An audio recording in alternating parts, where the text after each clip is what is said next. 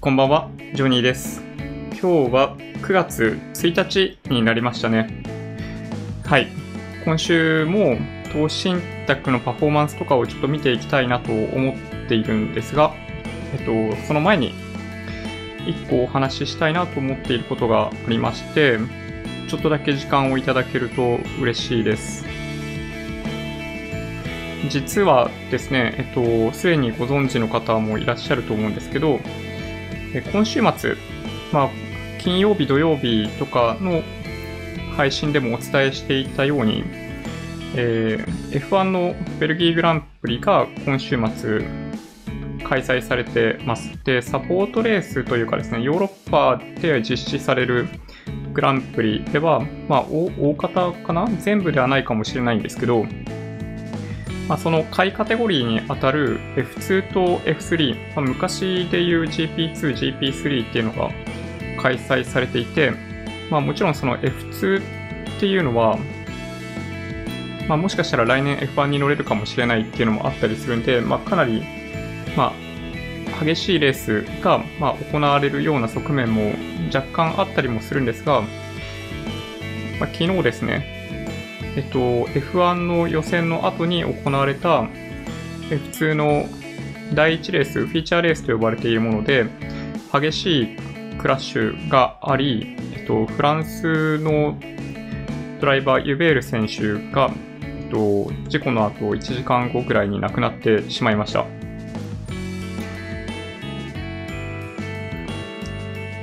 なかなか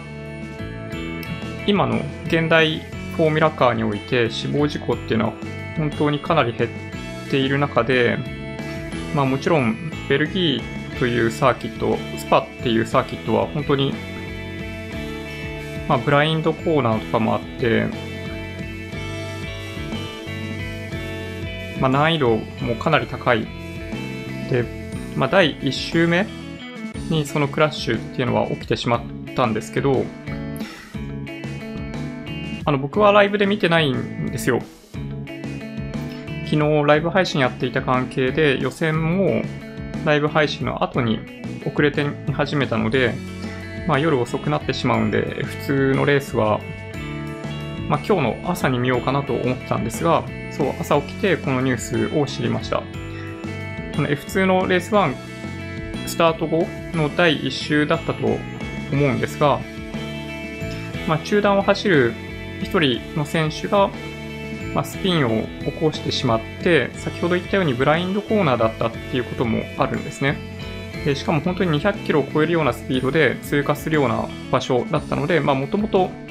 チャレンジングなサーキットで有名なんですけど、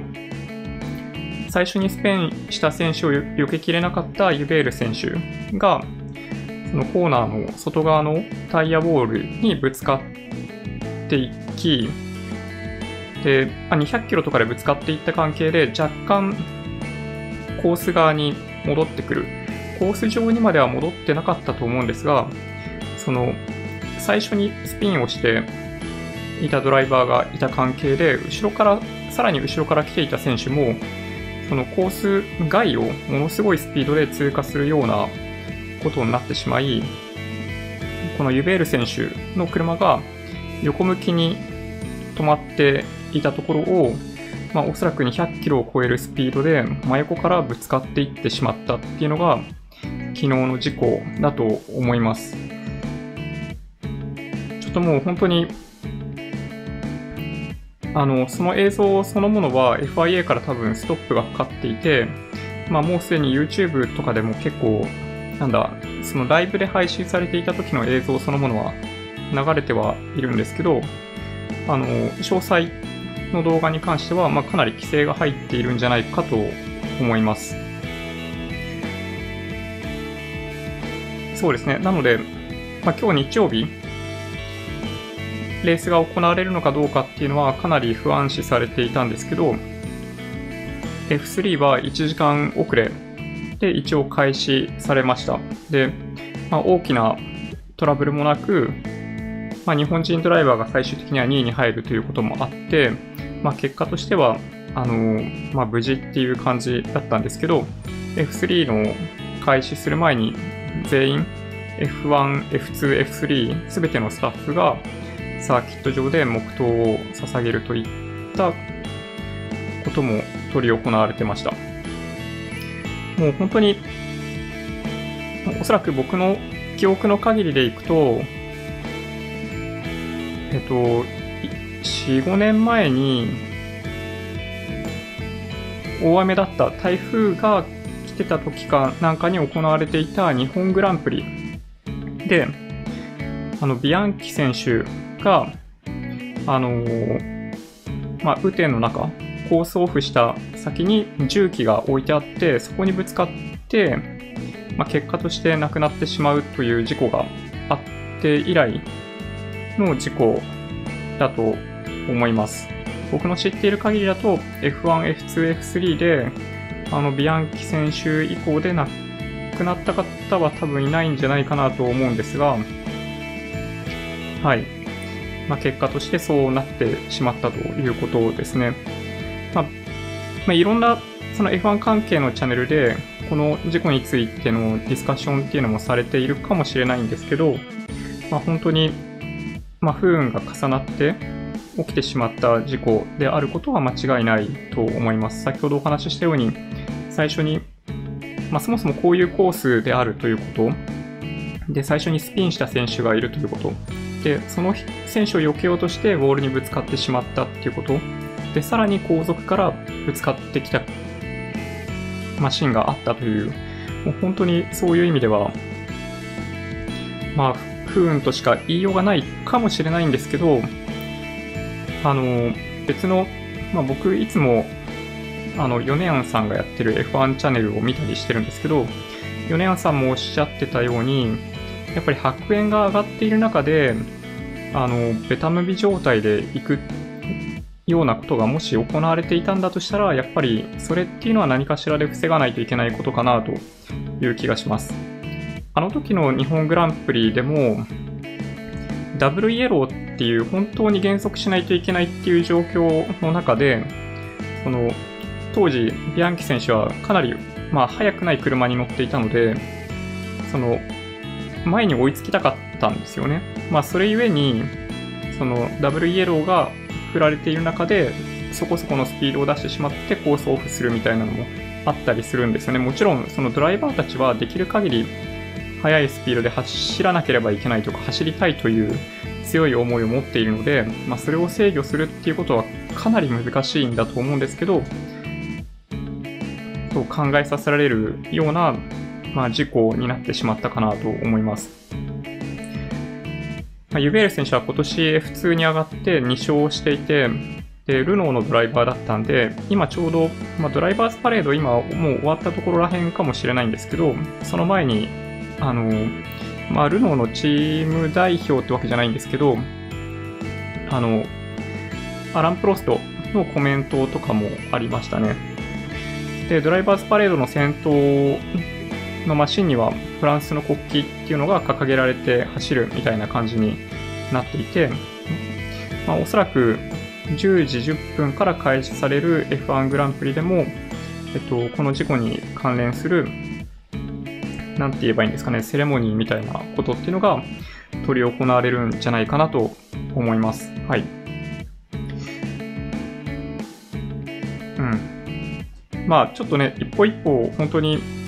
改善していくしかないかなとは思うので、まあ、今日の今夜行われる、1時間後に行われるレースで、あの、無事、まあ、大きな事故なく、あの、全員がゴールできることを祈ってます。はい。ちょっとすいません。時間を10分ほど使ってしまいました。じゃあ、そしたら、えっ、とですね、画面を切り替えて、投資信託のお話をさせてもらおうかなと思ってます。まあ、今日は本当に大きなニュースもなかったんで、いきなりここから始めたいと思うんですが、そうですね、あの、いつもお見せしているこの主要投資信託の商品、今20商品にさせていただいたっていうのを前回お話ししていて、それが、そうですね、ここ、この全世界の債券に当たる部分のお話なんですよね。で、まあ、正直ね、ちょっと、いくつか商品絞り込もうかなと思ってたりもします。というのは、あの、それぞれのベンチマークに合った商品を一応ピックアップしてるつもりなんですけど、パフォーマンスが限りなく同じのものがあったりするんですよね。で、まあ、いつも見ていただいているチャートの中で、そのチャートそのものが見にくいっていうのもあったりするんで、まあそうですね、できればこの枠に対して一つっていう風にやっていこうかなと思ってます。はい。思ってるんですけどね、はい、ちょっと悩みながら、そんなのをやっていこうかなと思ってます。先に今日はもうすでにデータをまとめているので、まあ、チャートを見ていこうかと思います。えっと、6ヶ月のチャートから見てった方がいいかなと思ってるんですが、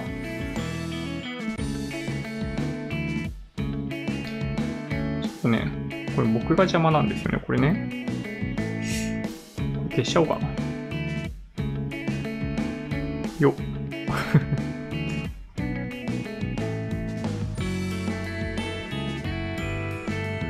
ちょっとね、かなりちっちゃいんで見えないかもしれないんですが、まあ、これ過去半年間の推移ですね、一番上にあるのが日清の J リートで、あの、株価がまあ、先週後半にかけて上昇してくるような場面があったんですけど、まあ、一番上にある J リート、まあ、ほとんど、まあ、下げてないですね、そんな中でも。なんかどういう局面になったら J リートが下げるのか、なんかむしろね、ちょっとよくわかんないところがありますね。基本的に、その不動産っていう業界そのものは、そのお金を借りてビジネスをするような局面がまあ、側面があったりするんで、まあ、金利が下がっていくかなっていう過程では、まあ、上昇しやすいと僕は思ってるんですよね。で、一応その9月、今月かもう中旬に行われる FOMC で、まあ、25ベーシスポイント、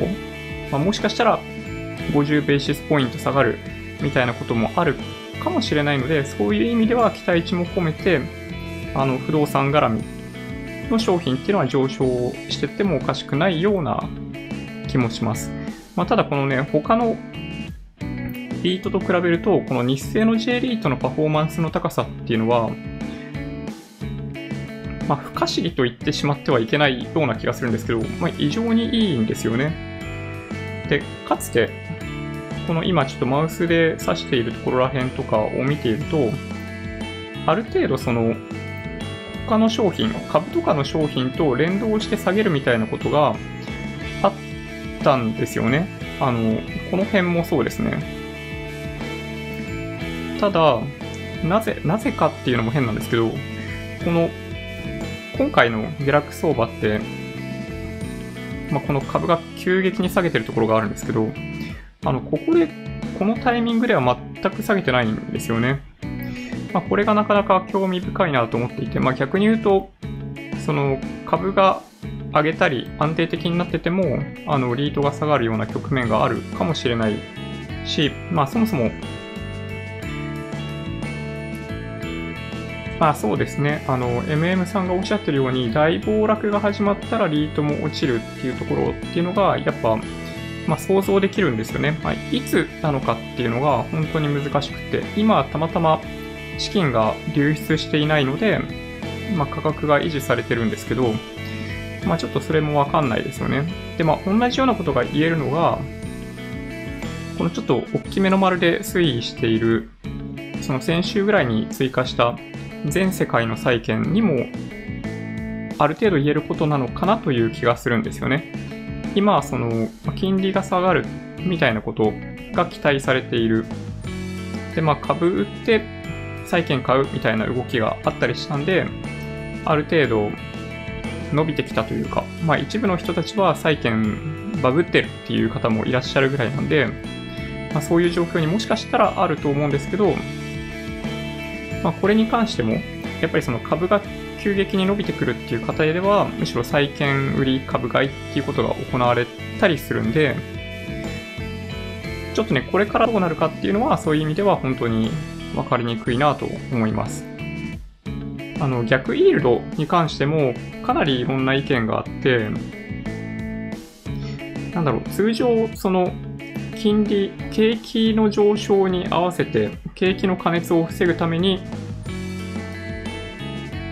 まあ、政策金利を上げていく。で、そこから金利を下げるっていうプロセスの中で逆イールドが発生する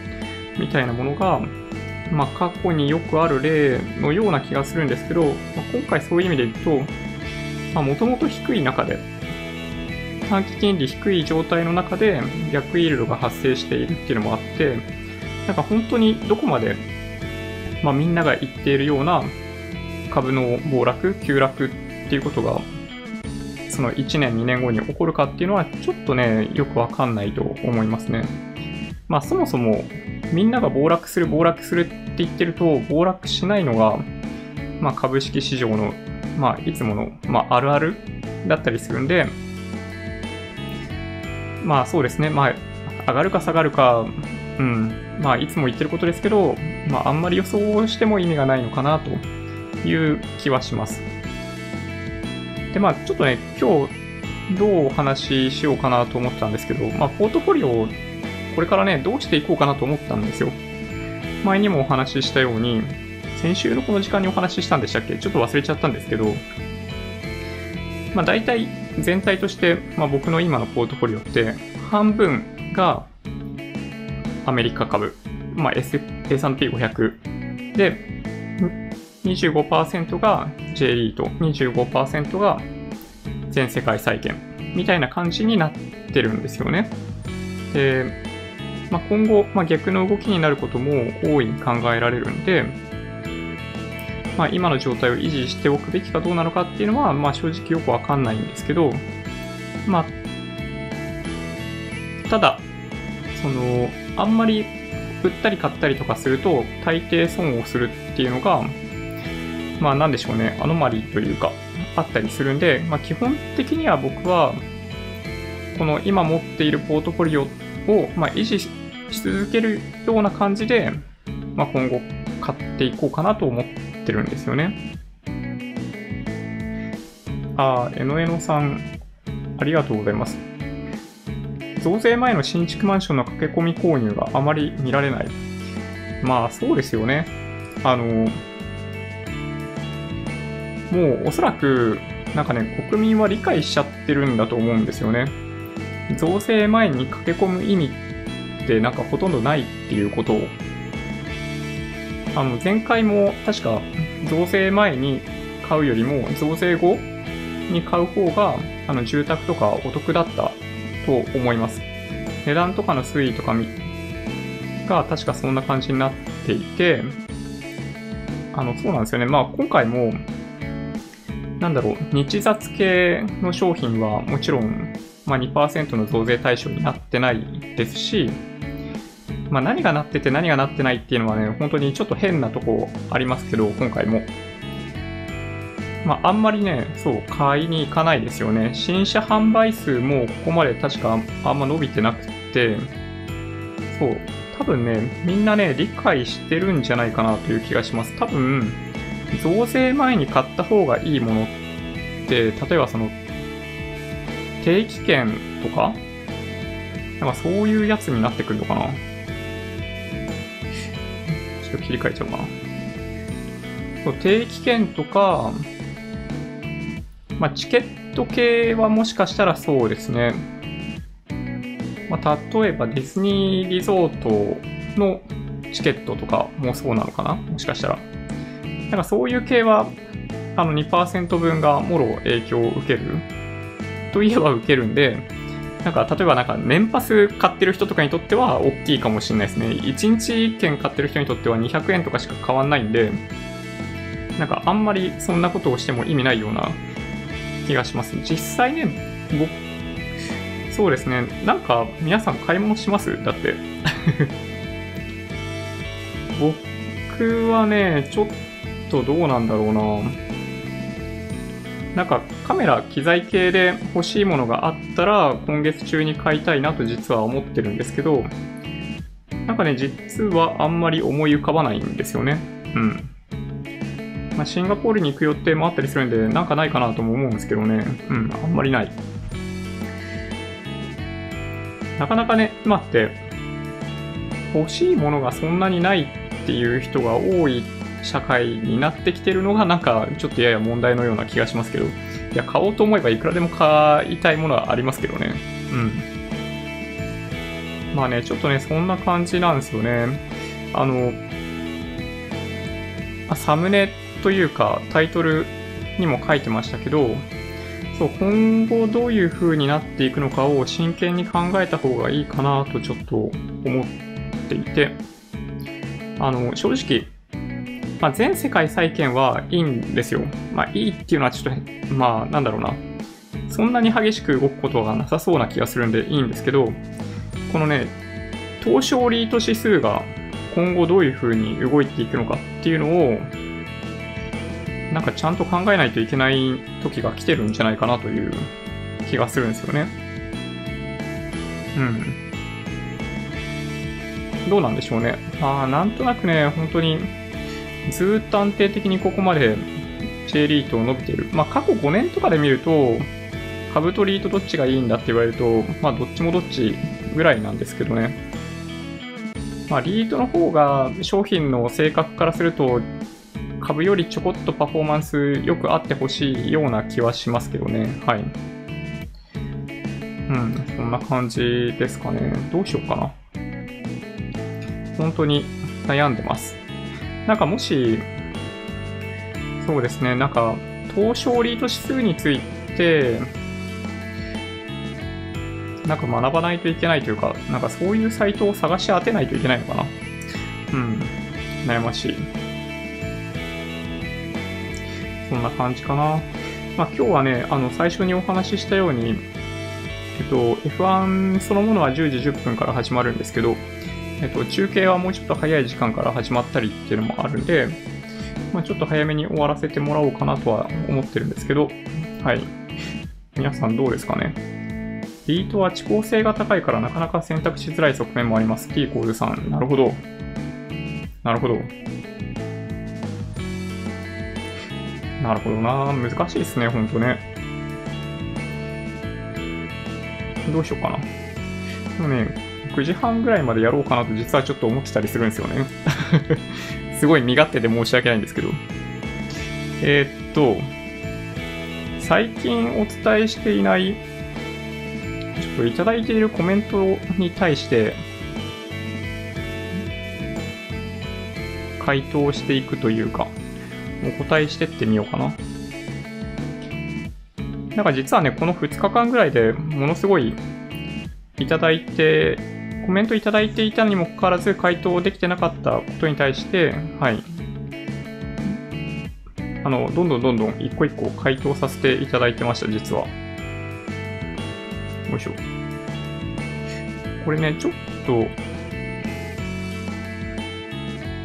見にくいかもしれないんですけど、そう、実は今日、あの、外貨をどうやって調達するかみたいな動画を出していて、で、海外 ETF、海外 ETF の購入に関して外貨調達を、まあ、SBI 証券の、なんだろう、日本円の資産をそのまま使ってやっちゃうっていう、ものすごいコストが高い方法だったり、住信 SBI ネットバンクを使ったあの調達、あとは FX の調達とかなんかそういうのを調べてる過程で、あの海外で利用できるデビットカードが、やっぱりその、手数料としては、両替っていう観点でいくとすごい安いんじゃないかっていう話を、まあ動画として出してたんですけど、まあ、これ、なかなかね、やっぱり、あの、結論から言うと、あの、キャッシュを引き出すときの ATM、SBI のデビットカードだと、そう、手数料がね、なんと2.5%もかかってしまうらしいんですよね。確かに、あの、ATM からお金を下ろせるらしいんですよ。だけど手数料が高いと。あの、デビットカードとして利用する際には、あの、外貨が入ってると、その外貨そのもの、そのもので決済できるんで、あの、なんだろうな、両替の手数料みたいなのは確かに最小化できるんですけど、海外行くときってどうしても最低限現金が必要じゃないですか。で、それをどういうふうにゲットするかっていう意味でいくと、まあ、ちょっとね、やっぱこれもね、あの、ベストな方法ではないみたいですよね。はい。まあ、とかですね。えっと、まあ、今日はですね、なんかあの、僕のサムネの顔についてコメントをいただいたりもしていて、はい。ちょっとね、サムネ、ちょっとね、や、やっつけってわけではないんですけど、いつも、なんだろうな、動画編集しながら、なんかこの辺のやつでいっか、みたいな感じでキャプチャして使っているんで、あの、まあ、確かにちょっと、本当にそれでいいのかなっていう顔をしているものが、あの、多いかもしれないですね。はい。で、あとは、あの、減引きの話ですよね。減引きね、すごいいいなと思うんですけど、あの、1単位がね、1万通貨なんですよね。これね、厳しいっすよね。まあなんか、本当にこれから海外で生活するみたいなことがあるんだとしたら、FX で、まあ、1万通貨一気に減引きするみたいなことをやってもいいのかもしれないですけど、そうね、これはね、ちょっとね、まあ、ボリュームからするとなかなか悩ましい。でただね、実は、あのー、先週頭にすごい円高に触れたじゃないですか。で、たまたまなんですけど、あのタイミングで、あの、米ドル円を購入してるんですよね。なので、スミシン、ん？スミシン SBI ネット銀行で、あの、買い付け単価を見ると、104円80銭ぐらいになってましたね。なんか、すごいラッキーというか、はい。為替だけで、あの、利益出ちゃってましたけど、うん。なんかね、タイミング次第では、なんか、減引きで一気に US ドルを、まあ、確保するっていうのも、まあ、ありなのかなっていう気がしますね。はい。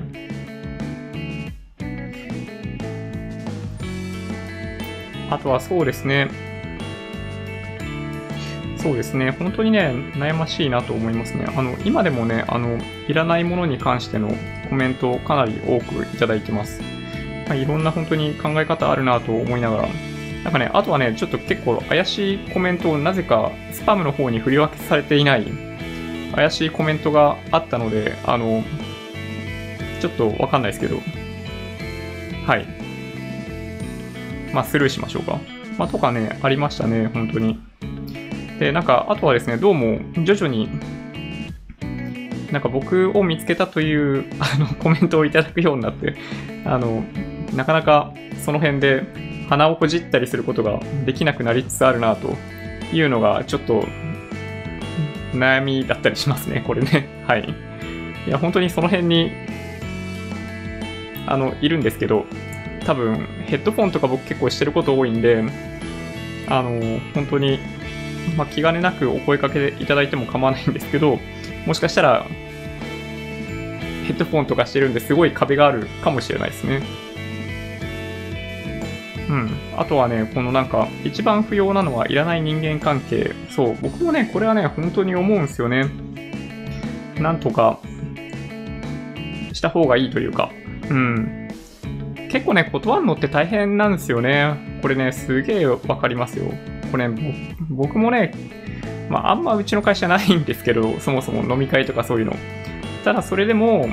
あの、んちょっと行きたくないな、なんて言い訳しようかな、みたいなの考えたりすることもたまにあるんで、もうなくしたいっすよね、そういえばね。はい。あとはね、やっぱりそのプログラミングに関しての動画を上げていたりしたので、まあね、あの何人かからはやっぱり興味を持ってくれてるようなので、まあ、ちょっとね、面白そうだなと、いくつか今度作ってみようかなと思います、動画を。はい。まあ、ちょっとそんな感じで、そんなこんな、はい、ありましたが、なんとなく9時半ぐらいになりましたね。あ、キムキムさんコメントありがとうございます。最近、ポッドキャストばかりでしたので、動画はお久です。あの、お久しぶりです。どうも。なんか、動画とポッドキャスト、ちょっとやっぱ違いますよね。あの、まあ、特に、映像があるかないかで、だいぶ印象違うんじゃないかなという気がします。はい。花穂次郎さん。S&P500 と日清先進国インデックスに40%ずつ、EMAXIS の8資産均等型20%を積み立て NISA してますけど、楽天 VT も気になります。ああ、なるほど。そうなんですね。まあ、全体的に投資をされたいみたいな感じですよね、それってね。まあ、S&P500 と、あのー、日清先進国インデックス、この MSCI 国債のパフォーマンスって、ね、かなり近いですけど、まあ、ちょこっと過去の数字だけ見てると、ちょこっとだけ S&P500 の方がいいみたいな、まあ、側面がありますよね。まあ、MSCI 国債の70%が実際にはアメリカ株なので、まあ、そういう結果に、ま、なりやすいといえばなりやすいんですけどね。ま、8資産均等型って僕実は結構ね、悩ましいなと思っていて、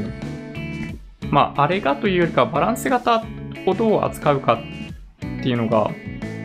悩むんですよね。なんかそのリバランスってなんかそれだけでも一本動画になるぐらい難しいトピックだなと思っていて、なんか伸びている資産を減らして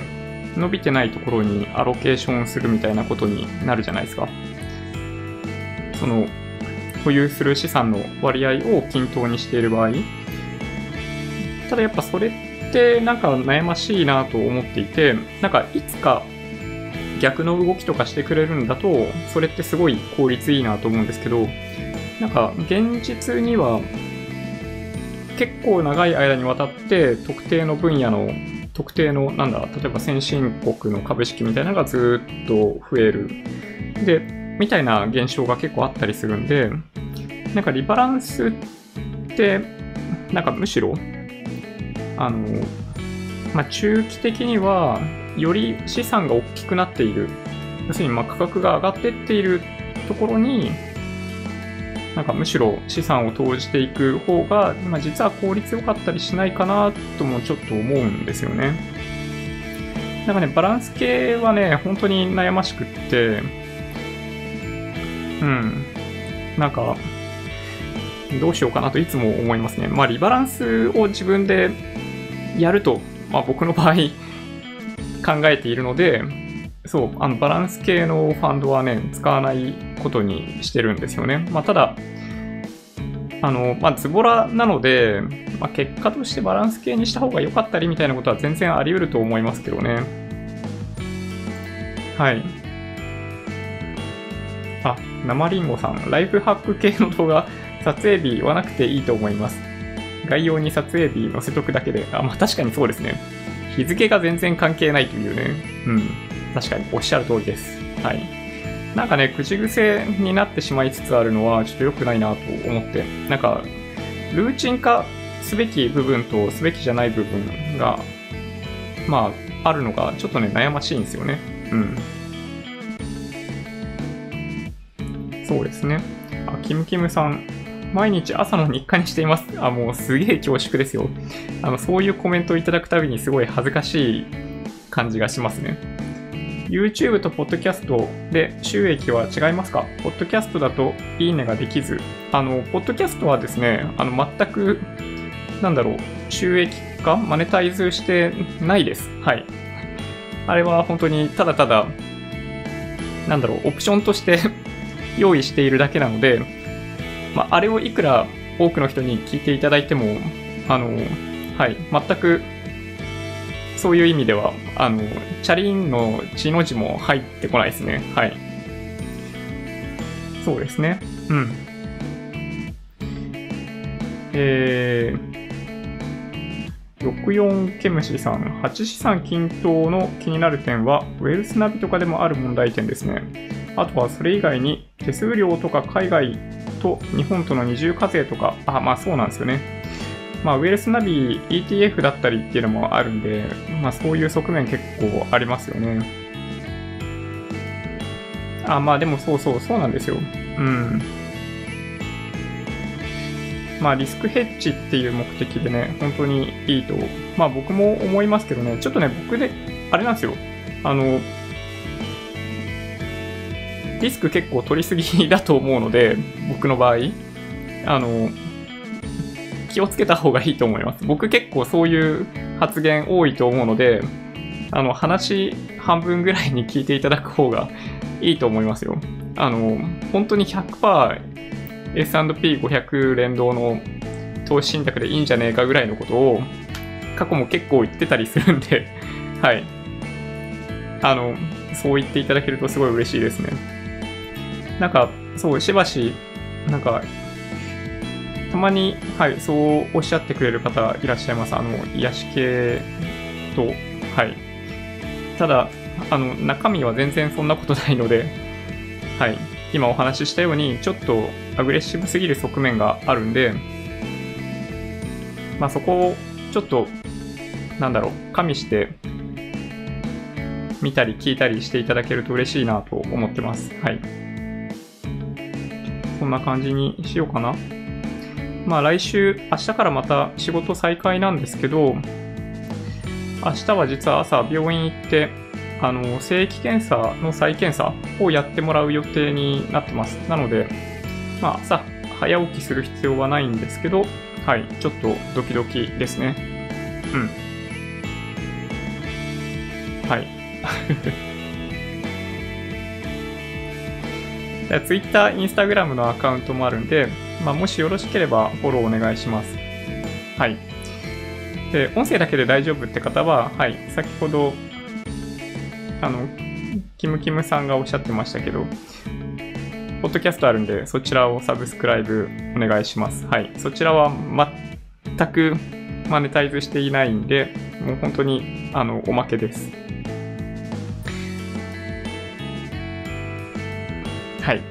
じゃあ、もし、今日の動画が良かったっていう方は、あの、ぜひ高評価ボタンをお願いします。合わせてチャンネル登録していただけると嬉しいです。はい。それでは、ご視聴ありがとうございました。バイバイ。